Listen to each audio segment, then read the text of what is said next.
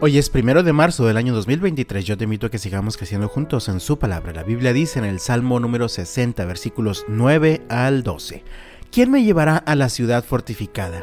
¿Quién me dará la victoria sobre Edom? ¿Nos has rechazado, oh Dios?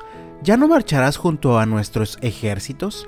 Por favor, ayúdanos contra nuestros enemigos, porque toda la ayuda humana es inútil. Con la ayuda de Dios haremos cosas poderosas, pues Él pisoteará a nuestros enemigos. Este salmo fue escrito por el rey David, después de que él y su ejército fueron derrotados en una batalla militar.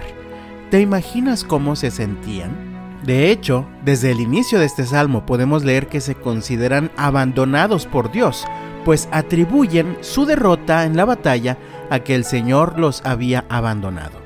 ¿Te has sentido así alguna vez? ¿Derrotado por la vida y sus circunstancias? ¿Abandonado por Dios? Otra cosa que llama la atención en este salmo es que al inicio en el encabezado dice Salmo de David útil para enseñar. ¿Qué nos quiere enseñar el Señor a través de este salmo?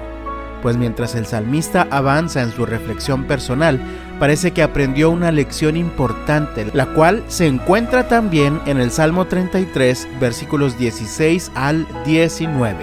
El ejército mejor equipado no puede salvar a un rey, ni una gran fuerza es suficiente para salvar a un guerrero. No confíes en tu caballo de guerra para obtener la victoria, por mucha fuerza que tenga, no te puede salvar, pero el Señor vela por los que le temen, por aquellos que confían en su amor inagotable. Los rescata de la muerte y los mantiene con vida en tiempos de hambre.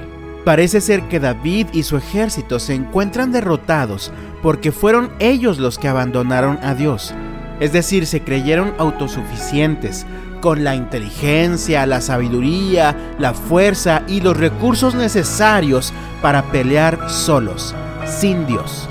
Sin embargo, en medio de la derrota, aprendieron la importancia de depender del Señor para toda circunstancia.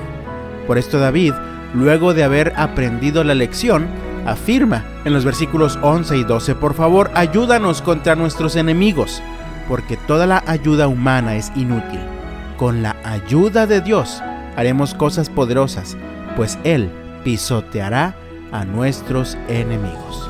Amado mío, estamos iniciando este nuevo día lleno de nuevos retos y oportunidades.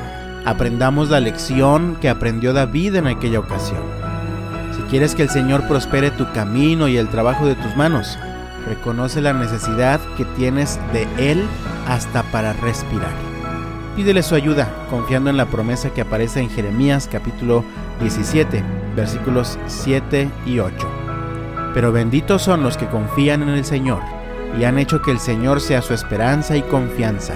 Son como árboles plantados junto a la ribera de un río, con raíces que se hunden en las aguas. A esos árboles no les afecta el calor ni temen los largos meses de sequía. Sus hojas están siempre verdes y nunca dejan de producir fruto. Que el Señor te bendiga este miércoles y hasta mañana.